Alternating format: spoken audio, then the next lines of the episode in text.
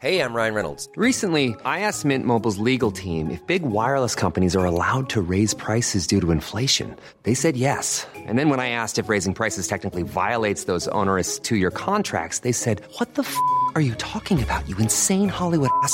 So to recap, we're cutting the price of Mint Unlimited from $30 a month to just $15 a month. Give it a try at mintmobile.com slash switch. $45 up front for three months plus taxes and fees. Promo rate for new customers for limited time. Unlimited more than 40 gigabytes per month. Slows. Full terms at mintmobile.com. No sabemos a dónde vamos. No sabemos qué va a pasar. Pero nadie puede quitarte lo que pones en tu mente. Este es el podcast de Hoy Supe. Platicamos de todo lo que nos hace crecer. Todo lo que nos hace crecer. Este es el podcast de Supe. Todo lo que nos hace crecer. Bienvenido y bienvenida al podcast de Hoy Supe. Un podcast para crecer. Aquí te platicamos de historias, eventos y personajes que le han dado forma al mundo tal como lo conocemos. Aprendemos de la historia para imaginar y forjar el rumbo de nuestros días, para crecer como individuos y como sociedad. Porque solo si compartimos lo que aprendemos entre todos, lo vamos a lograr. Por eso nos apasiona el arte y nos apasiona la cultura. Por eso hablamos de historia y de muchas historias, porque al final del día esto se trata de personas como tú y como yo, los que queremos y vamos a ser mejores, los que también vamos a invitar a otros. Acompáñanos pues en este podcast de Hoy Supe donde aprenderemos de todo lo que nos hace crecer. Todo lo que nos hace crecer. Este es el podcast de Hoy Supe. Todo lo que nos hace crecer. Hola, ¿cómo están? Espero que se encuentren muy bien. Mi nombre es Carla. Quise invitar a una mujer admirable y que yo creo todos deberíamos seguir para entrar en el maravilloso mundo de los libros. Tu nombre es Cecilia, o bueno, como yo le digo, Ceci. Así que hoy tenemos un espacio preparado para presentar un libro muy especial. Pero antes de entrar en materia y contarles de qué va a tratar, me gustaría que Ceci se presentara. Ceci, cuéntanos un poco sobre ti. Hola Carla, pues antes que nada, muchísimas gracias por este espacio y gracias a todos los que nos están escuchando, nos están dedicando estos minutos, ya sea que estén haciendo ejercicio, en el coche, despertándose, acostándose a dormir, en el momento que lo estén escuchando. Bienvenidos a este espacio. Eh, mi nombre es Ceci de la cuenta en Instagram Lee Ceci Lee y bueno, soy una fiel amante y loquita de los libros y el día de hoy vamos a tener una sorpresa muy especial, un regalo para ustedes que es el libro que hoy les vamos a platicar. Fíjate, Ceci, eh, al momento eh, dije, ok, ¿cómo qué libro podría ser? Dije, ok, tiene que ser algo pues a lo mejor relacionado a la pandemia, ¿no? Y bueno, realmente si sacamos cuentas, estamos a punto de cumplir un año estando encerrados y yo creo que este libro queda muy ad hoc a la ocasión. Les voy a contar un poquito. Eh, yo conocí este libro viendo una de las historias de uno de mis tíos en el cual nos recomendaba ciertas lecturas. Y dije, bueno, pues va, voy a ver qué, ¿no? Y la verdad me llamó la atención porque soy fan de todos los temas que están relacionados con el holocausto. No porque esté de acuerdo o algo por el estilo, aclaro, sino porque creo que es de suma importancia conocer semejante atrocidad para evitarla en un futuro. Me gustó porque además de ser un libro autobiográfico, vamos a decirlo así, ¿verdad? Es una guía para liberarnos de ciertas cargas como personas. Y también pienso que es muy valioso compartir este libro porque le da importancia a la salud mental, el cual es un tema que ha tomado muchísima relevancia en estos días. Y bueno, por eso es que le dedicamos este espacio a la bailarina de Auschwitz. Ceci, ¿cómo nos podrías contar o platicar sobre este libro así a grosso modo? Bueno, pues eh, como bien ya lo dijiste, el libro que vamos a presentar el día de hoy es un libro de Editorial Planeta que fue publicado en el 2018 por la doctora Edith Eger. Realmente es un libro que ella escribe sobre su propia vida. Y cuando ella comienza a escribirnos este libro, ella es una persona tan común, tan corriente como tú y como yo.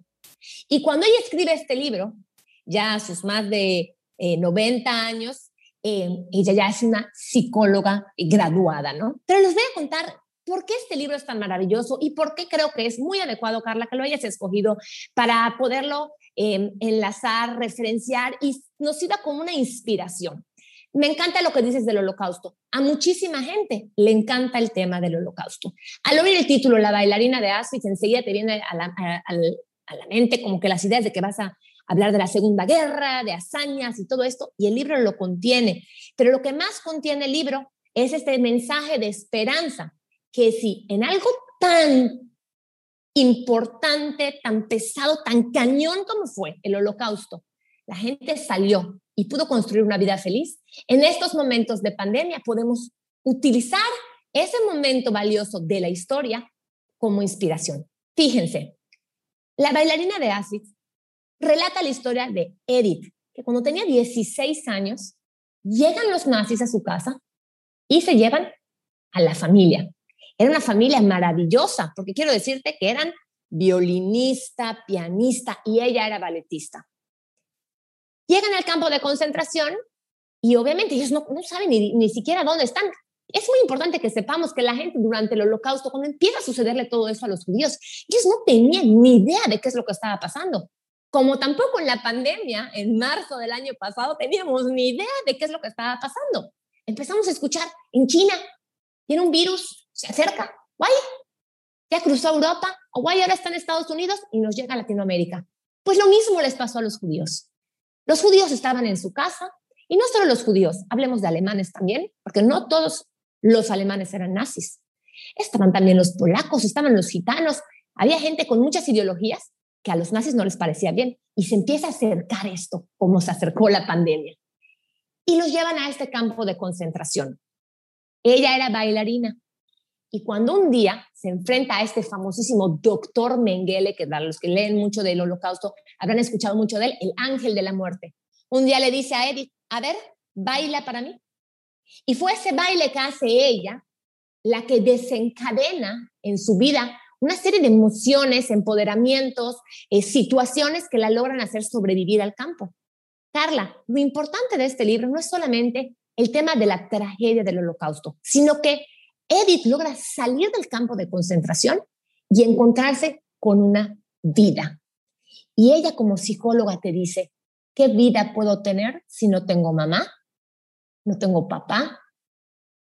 No sé dónde están mis hermanos no tengo casa, no tengo nada, no tengo dinero, ni siquiera me sirven mis intestinos, mi estómago, no sirve nada. Y salgo, ¿y a dónde voy? Y entonces Edith cuenta en esta historia esa parte de su infancia, su llegada, su salida del campo, que eso es mucho, comparándolo ahorita con la pandemia, es este, este momento que estamos viviendo. ¿Qué hacemos con nuestro tiempo? ¿Qué hacemos con esto que tenemos, esto que nos queda de la pandemia, no? Y entonces Edith en este libro, que bien pudiera llamarse Un regalo para la humanidad, nos revela esos secretos que lograron hacer que ella encontrara la felicidad. Y por eso este libro es tan valioso, más que nunca, para estos momentos de nuestra vida. Encontrar en la peor crisis de, que, de cualquiera. Porque mira, habremos muchos que estemos con nuestros hijos encerrados, habremos otros que están solos en un departamento, ¿Qué me dices de las personas de, mayores de edad que están en residencias, que no pueden ver a su familia? Gente que no puede ir a trabajar, gente que tiene que ir a trabajar cuando no quiere. La situación no está fácil, tampoco lo estuvo en el holocausto, pero ella nos va a dar estos tips a través de esta historia. Y por eso es que me encanta que hayas escogido este libro, La bailarina de Auschwitz. Fíjate, se me hace muy valioso todo lo que nos acabas de decir, porque nos haces pensar, ¿no?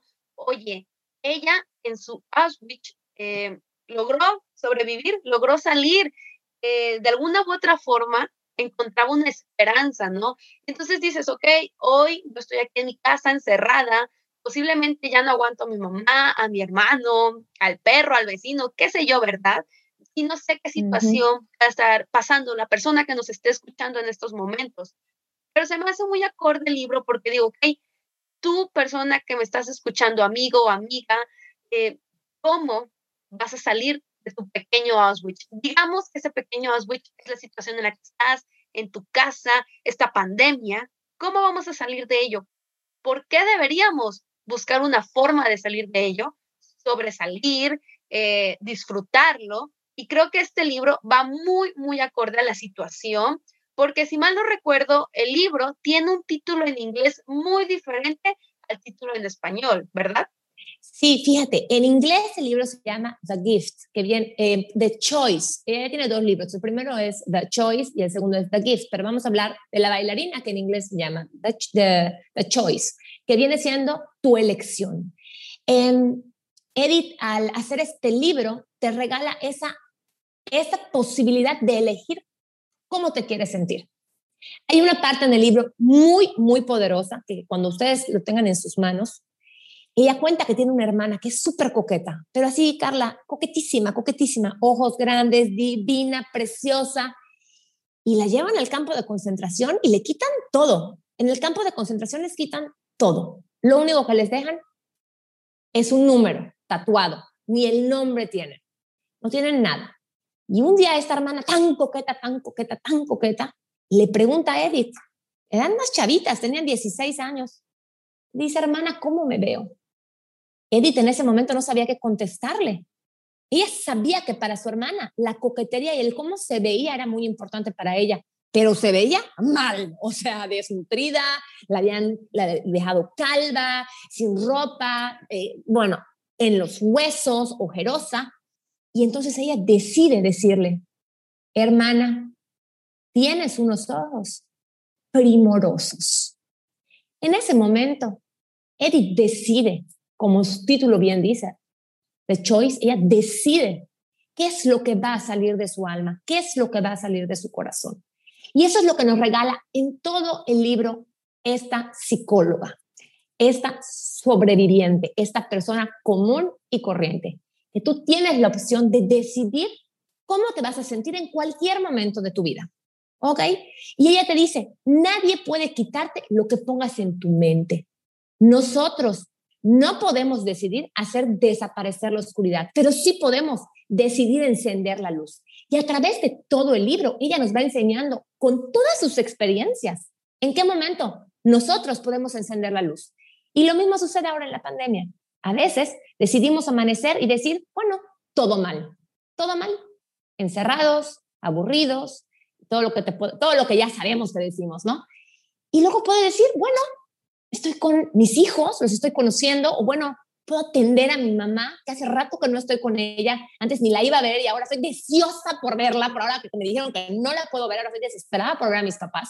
Y aprecias cada segundo que estás con tus seres queridos porque sabes que puede ser la última vez. O si estuviste con otras personas, sabes que tienes que ponerte en cuarentena y ya no los puedes volver a ver. Y si tenías un trabajo y te despidieron, dices, chispas, pero bueno, ahora tienes chance de prepararte dentro de cada situación en la vida, tú tienes la opción de elegir cómo sentirte. ¿Cuánta gente ahorita está que no tienen nada que hacer, despedidas, renunciadas y están tiradas en la calle de la amargura pateando para eso?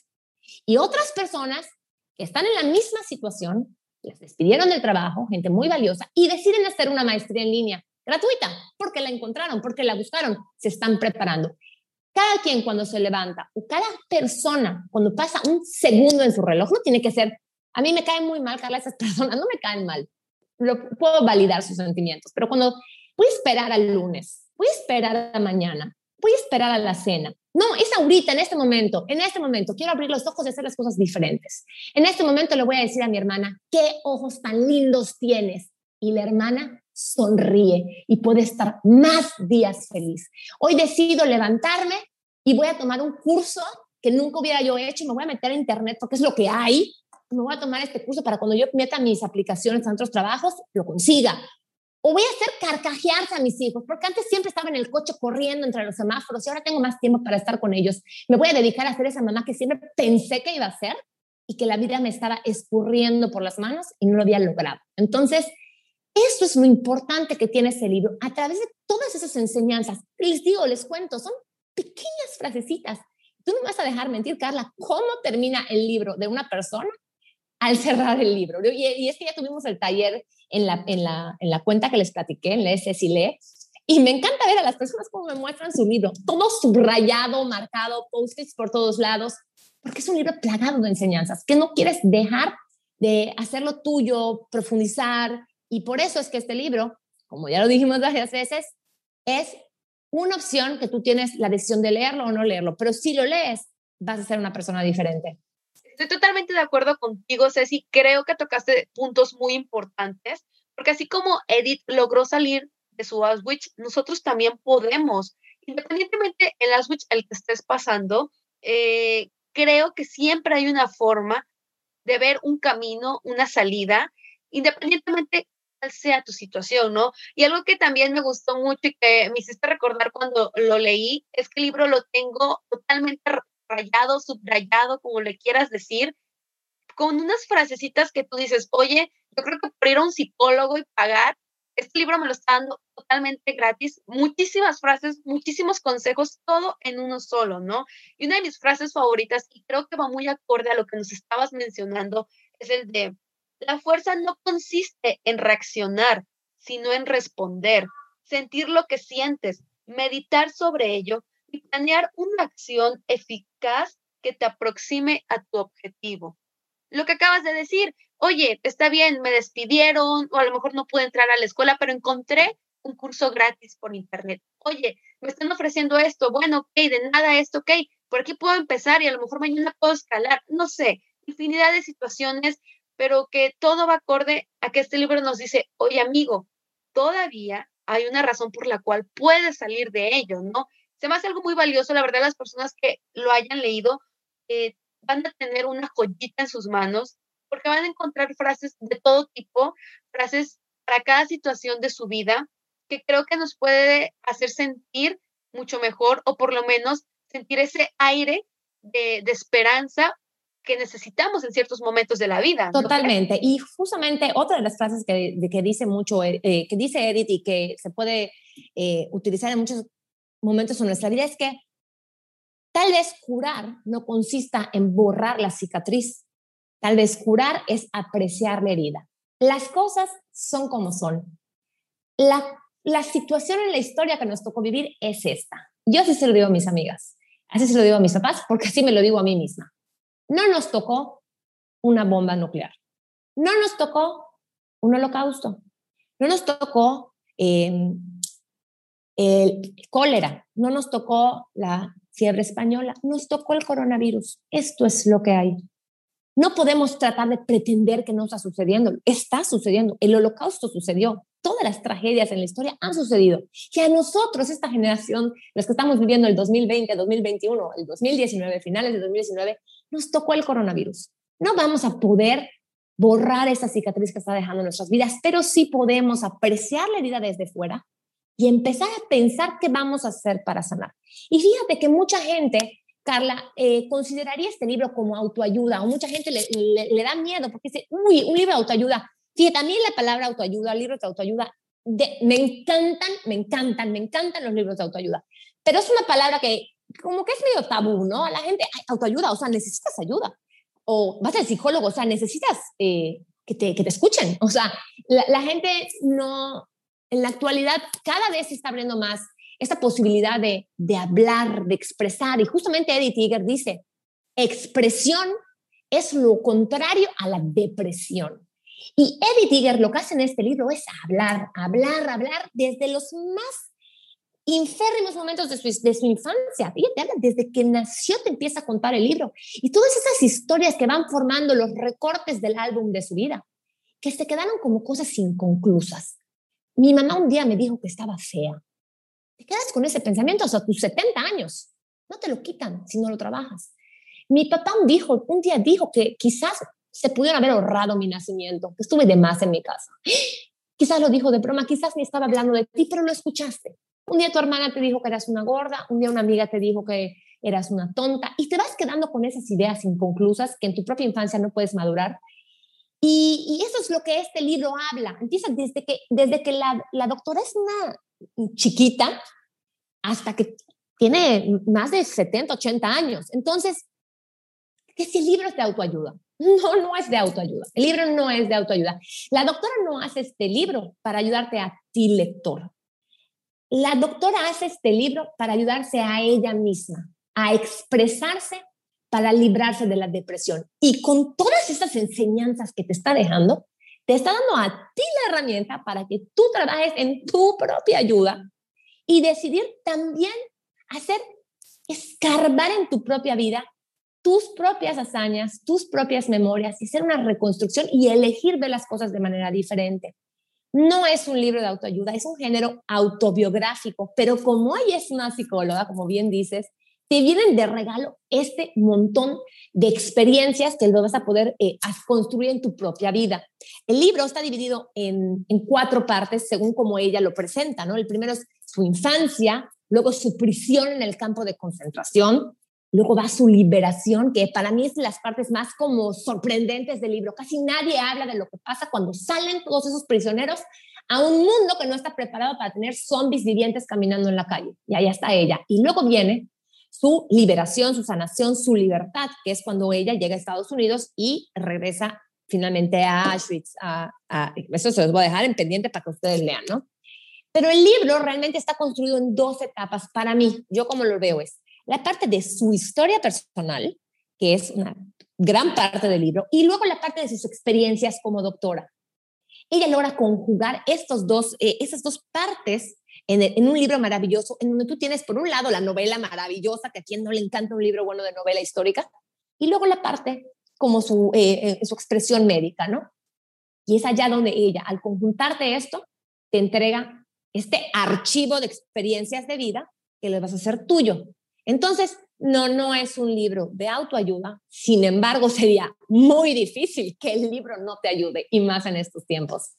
Oye, y ahorita que nos estabas contando un poquito sobre la doctora, ¿qué es de ella? Porque digo, está muy padre el libro, todos los consejos y todo, pero ok, entonces, si es un libro tan maravilloso y tan lleno de sabiduría, experiencia y consejos, ¿qué es de la doctora? Bueno, pues fíjate, la doctora, eh, me encantaría, y si es un, consejo que les doy, síganla en sus redes, pues de plano, la puedes meter en, en YouTube, hay un chorro de videos de ella, talleres, conferencias, tiene Instagram, es una mujer activa. Tiene 95 años, vive en Estados Unidos em, y ella realmente eh, em, eh, sigue activa y sigue con estos libros em, entregando mensajes, porque al final del día ella siempre dice, no necesitas a un Hitler para crear una prisión. Es tu mente la que te encierra en tu prisión. Y ella, con toda esta información que tiene de su propia experiencia, se le pasa dando terapias, talleres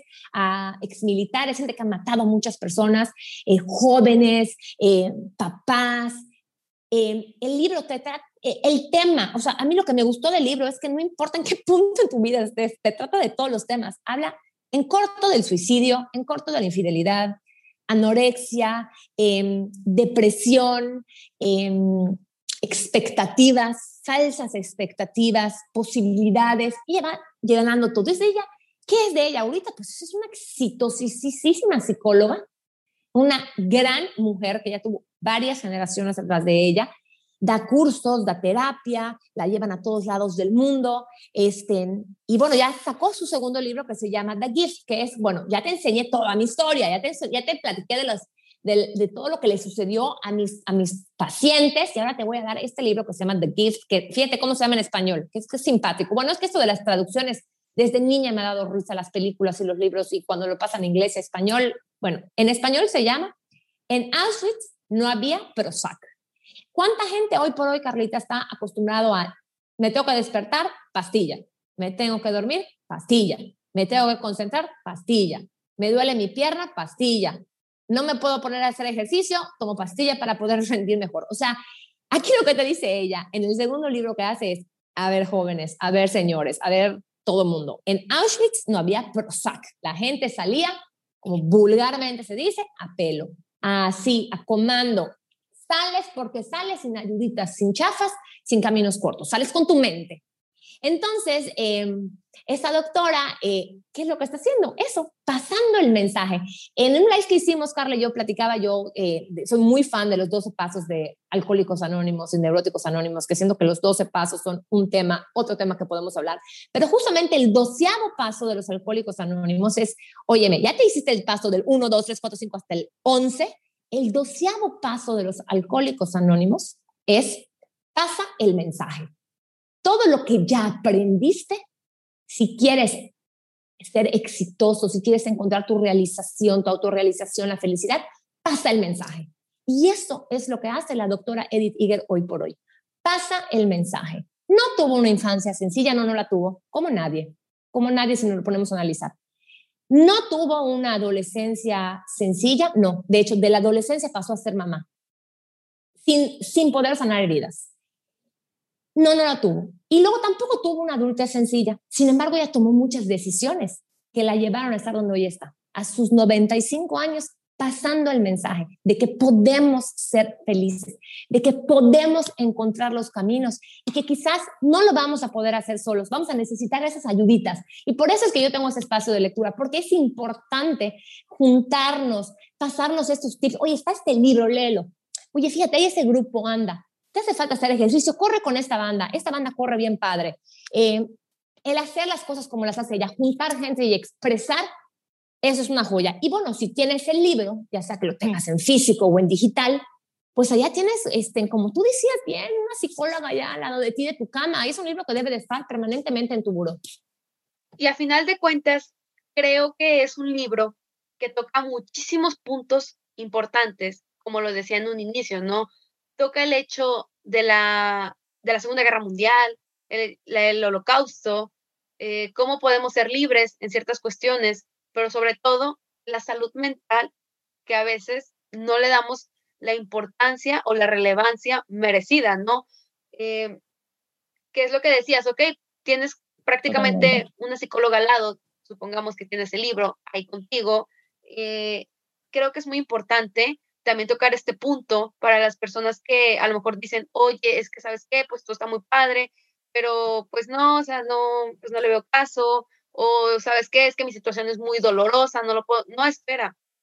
Creo que es necesario hacer este espacio y decirte, es importante y es bueno, en cierto modo, las experiencias que has vivido, no porque te deseo el mal o porque haya sido necesario, sino porque son cuestiones que nos ayudan a crecer como personas. Y una de las frases que también ella decía en su libro, y que la verdad creo que, que va mucho a esta situación, porque pues en la pandemia lamentablemente se han vivido situaciones muy, muy lamentables, ¿no? Entonces ella decía, nuestras experiencias dolorosas no son una desventaja, son un regalo, nos proporcionan perspectiva y sentido, una oportunidad de encontrar nuestro objetivo y nuestra fuerza. Creo que es importante, independientemente de la situación de la que estés viviendo, y también decirte, no importa, sea grande, sea chica, el tamaño que tenga tu situación, no importa, porque cada persona vivimos cuestiones eh, a nuestra medida, a nuestro alcance. La cosa es, tú, amigo, amiga que me estás escuchando, ¿cómo vas a ser libre de ello? Y fíjate que al acabar el libro, algo que me encantó y que ella dijo, y dije, ok, estoy más que decidida, es, tú también puedes ser libre. Qué belleza, sí, qué belleza. Y es que em, el libro habla de que la prisión más grande está en nuestra mente y cómo vas a ser libre. Fíjate que el libro, a los que nos están eh, escuchando ahorita, va fluyendo, va fluyendo, va fluyendo, va fluyendo, va fluyendo y de repente llegas a un punto en el libro donde mm, seguramente estás pensando en el mismo punto que yo, Carla, donde dices, tenía que llegar a este punto la doctora para que yo entendiera por qué su sufrimiento. Y fíjense, la doctora decía, ¿Por qué a mí? Cuando ella estuvo muy en una etapa de depresión, en una etapa de negación, ella sale del holocausto, sale del campo de concentración en una hazaña padrísima que, no se la pueden perder, sale del campo de concentración, está caminando por las calles de su ciudad, todo destrozado, llega a Estados Unidos, es inmigrante. Este libro te ayuda de verdad a, ponerte en los pies de, en tantos lugares como inmigrante, como, como foráneo. Llega a Estados Unidos con un acento raro y decide, Carla, borrar todo lo sucedido. Qué fácil es para las personas decir, no me gustó mi infancia, la borro. No me gustó esa relación con ese novio, lo, la borro. No me llevé bien con mis papás, los evito. No me fue bien en la escuela, soy un fracasado porque de plano a mí la parte intelectual no se me da. Eddie también lo hace. Eddie cuando sale del campo de concentración y se topa con su realidad, aún teniendo una vida maravillosa, porque eso es lo peor que te puede pasar, tener algo maravilloso y aún así sentirte vacío por dentro. Edith logra salir del campo, sobrevive, se casa, una persona maravillosa, tiene hijos, llega a Estados Unidos. ¿Cuánta gente no pudo llegar a Estados Unidos? Y aún así no encuentra la felicidad. ¿Por qué no lo encontraba? Porque no había perdonado. ¿Y qué iba a perdonar? ¿Cuántas veces decimos nosotros, pero qué, voy a perdonar? Cuando te dicen, me sientes, sientes mal, estás estresada, pero si no estoy estresada, pero estoy estresada. Claro que estás estresada, pero ¿por qué estás estresada? No lo sé. Edith, siendo psicóloga, aún así no podía encontrar por qué no encontraba su liberación. Pasa casi el 80% del libro con unas experiencias increíbles y llega a este punto donde decide expresarse, liberarse y desnudarse, como todos sus pacientes lo hicieron en sus sesiones eh, terapéuticas en Estados Unidos, que dice, si ellos pueden desnudarse y contarme esta vida tan dolorosa que tienen, yo como psicóloga también me voy a desnudar. Y es entonces que Edith se desnuda para nosotros los lectores. Y ese es el regalo que Edith nos deja en este libro. Cuando se desnuda y nos cuenta ese secreto que la ha atormentado por décadas, aún siendo especialista en la salud, y se tuvo que desnudar y tuvo que revivirlo, tuvo que aceptarlo. Aceptar que las cosas sucedieron como sucedieron y liberarse. Fíjate, Carla, lo más importante para mí del libro fue esta enseñanza que ella me deja. Para yo poder, para ella poder liberarse, tenía que perdonar. Perdonar a Hitler, perdonar a Hitler, un asesino, perdonar a todas esas personas que estaban allá, y era judía, luego nosotros somos católicos, cristianos, los que estamos acá, amarás a Dios sobre todas las cosas y a tu prójimo como a ti mismo. ¿Cómo vas a amar a alguien que te ha destruido tanto? ¿Cómo vas a amar una situación en donde hay una pandemia afuera y no puedes salir, donde te cortan tus fuentes de empleo, donde tus hijos están encerrados con ansiedad? ¿Cómo lo vas a amar? ¿Cómo vas a perdonar una situación en la que tú no estás de acuerdo? Pues Edith lo hace. Edith mete los dedos a la llaga y a través de esa activación de su herida, logra entonces decidir curarse. Y ese es el regalo del libro, ese secreto, esa parte, ese momento que quiero que se regalen ustedes, ese encuentro con el libro donde dices, todo en esta vida es una elección. Abrazamos nuestras elecciones, abrazamos nuestras decisiones, perdonamos nuestros errores y seguimos adelante, porque la vida la construimos todos los días. Edith Eger encuentra al doctor eh, Víctor Frank, quien, es quien escribe el libro El hombre en busca de sentido. Este libro y este doctor dan, son como es el padre de la logoterapia, que es buscar el sentido a la vida. ¿Cómo le vas a encontrar el sentido a la vida cuando todo es un caos? Pues esa va a ser tu misión, encontrarle el sentido. ¿Y cuál es el sentido, Carla? Todos nos lo dicen, ¿a dónde vayamos? La felicidad. Ay, qué fácil. Si fuera, ¿dónde venden felicidad? ¿Dónde la busco? ¿Dónde me meto? ¿Dónde está la felicidad? La felicidad hay que trabajarla. Y este es un manuscrito. Fíjate, y así con la parte de atrás del libro, y se los voy a leer tal cual como lo dice, em, el premio Nobel, ahí les da, el premio Nobel de la Paz. Se llama Desmond Tutu, es un sudafricano. Este libro es un regalo para la humanidad una de esas historias únicas y eternas que nunca quieres terminar de leer y que te cambian la vida para siempre. ¿Estás listo para sumergirte en el dolor de una persona que resurgió como el ave fénix, para tú tomar estos ejemplos de vida? Y la doctora dice, no hay nada que más eh, entiende la doctora. Dice, doctora, pero si usted sobrevivió al holocausto, ¿cómo le voy a venir a contar yo estas miserias de mi vida? Y ella te dice, si el meñique es el que te está molestando, vamos a hablar de tu meñique, porque tu meñique es importante, tan importante como estar encerrado en Auschwitz. Y eso es lo que hace este libro, validar cada una de esas emociones. Esa vez que te dijeron gorda, esa vez que te dijeron escuálida, esa vez que te dijeron tonto, esa vez que te dijeron fracasado, esa vez que te dijeron hablas mucho, nunca hablas.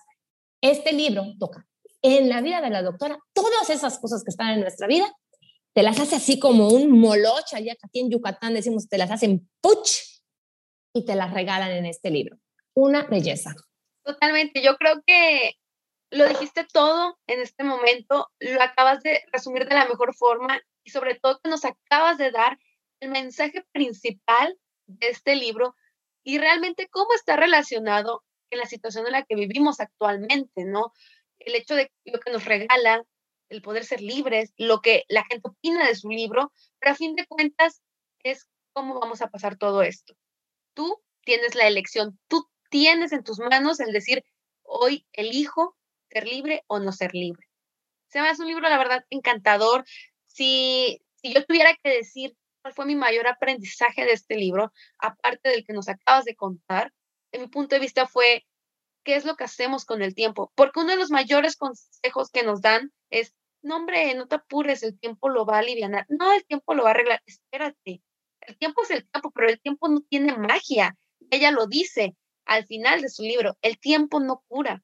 Lo que cura es lo que hacemos con el tiempo. Y creo que también es muy importante porque todos los años que tuvieron que pasar para que Edith pudiera sentirse libre, ¿no? Porque no me dejarás mentir, a pesar que lo vivió a una edad muy temprana, esta situación tan terrible y lamentable, realmente como que vino a surgir su belleza interior cuando ella tenía que, tú lo dijiste, ¿no? Como 70 años más o menos.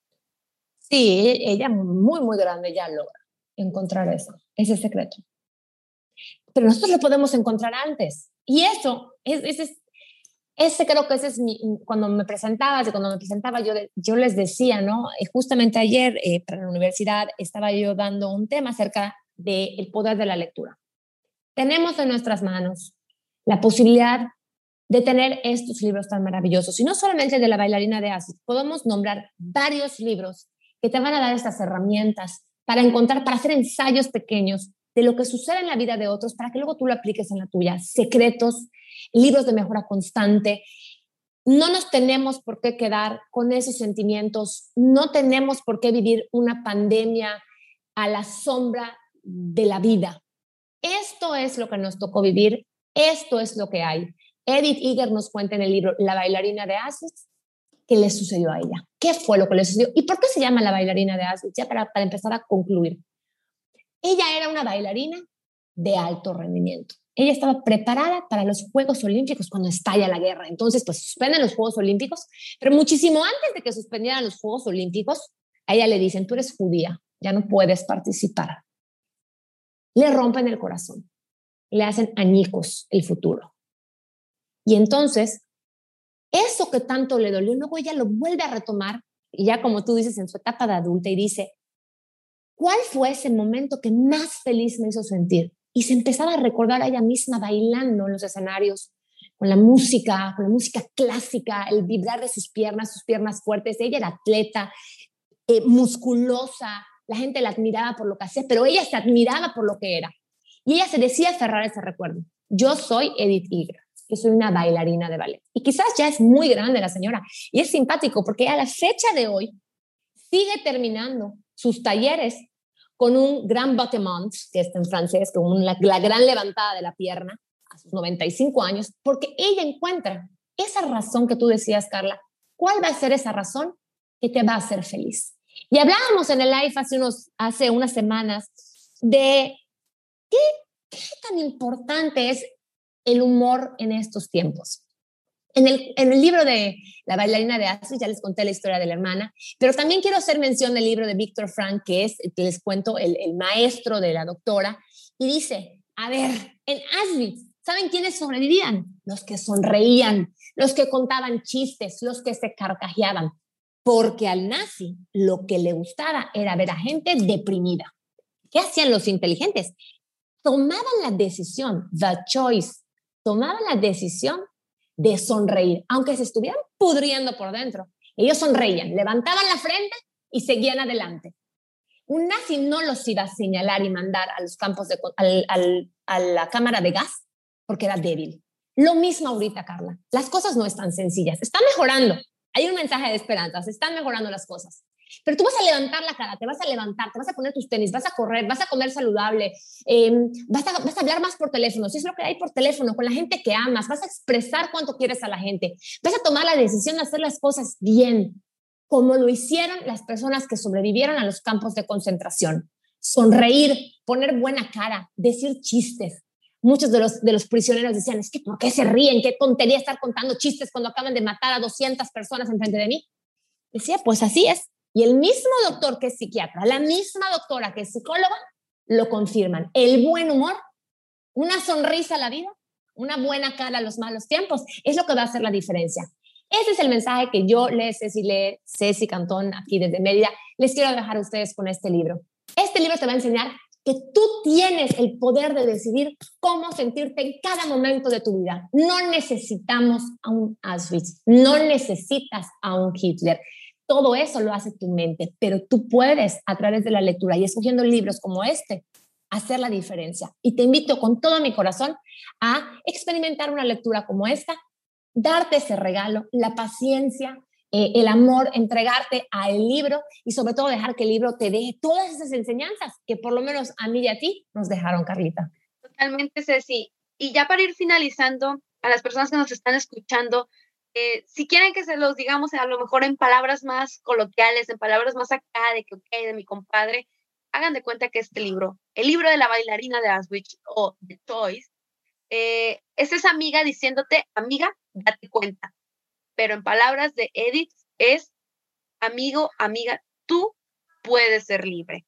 Así que termino diciéndoles, o más bien preguntándoles, ¿cómo vas a sobrevivir a tu pequeño Auschwitz? Lo repito, a tu casa, al estrés, a la situación en la que te encuentres. ¿Cómo vas a salir de ello. Porque Edith ya lo dijo, tú, amigo, amiga, puedes ser libre. Así es, Carlita, pues te mando un gran, gran beso, un beso a todos los que nos están escuchando. En los libros vamos a encontrar muchos secretos, muchas enseñanzas, muchos aprendizajes. Regálense este libro, regálense el placer de tener las páginas o un lector electrónico. Y bueno, a seguir creando estos espacios, Carla, donde, gracias por invitarme, donde podemos realmente tocar los corazones de las personas y darles, pues quizás este doceavo paso, este mensaje de a mí me sirvió, ojalá te sirva a ti también. Totalmente. A final de cuentas, un libro puede ser una guía, puede ser una ayuda, puede ser un consuelo, puede ser un libro donde te va a dar la luz hacia cierta situación. Un libro tiene la maravilla de ser mil cosas pero siempre va a ser buen compañero, en definitiva. Ceci, agradezco muchísimo por haber estado aquí con nosotros, por haber aceptado la invitación, de habernos platicado un poco sobre este maravilloso libro. Muchísimas gracias a ti. Gracias por escuchar otro episodio del podcast de Hoy Supe, donde platicamos de historia, de arte, de cultura, de eventos y de personajes que nos inspiran a crecer Ayúdanos, ayúdanos a compartir este podcast y también nuestros contenidos en Instagram, en Facebook, en hoysupe.com y en todos lados. Y bienvenidas todas, todas tus aportaciones. Queremos que más gente se sume, que compartamos, compartamos todos estos aprendizajes para crecer y que seamos más. Este es el podcast de Hoy Supe. Platicamos de todo lo que nos hace crecer.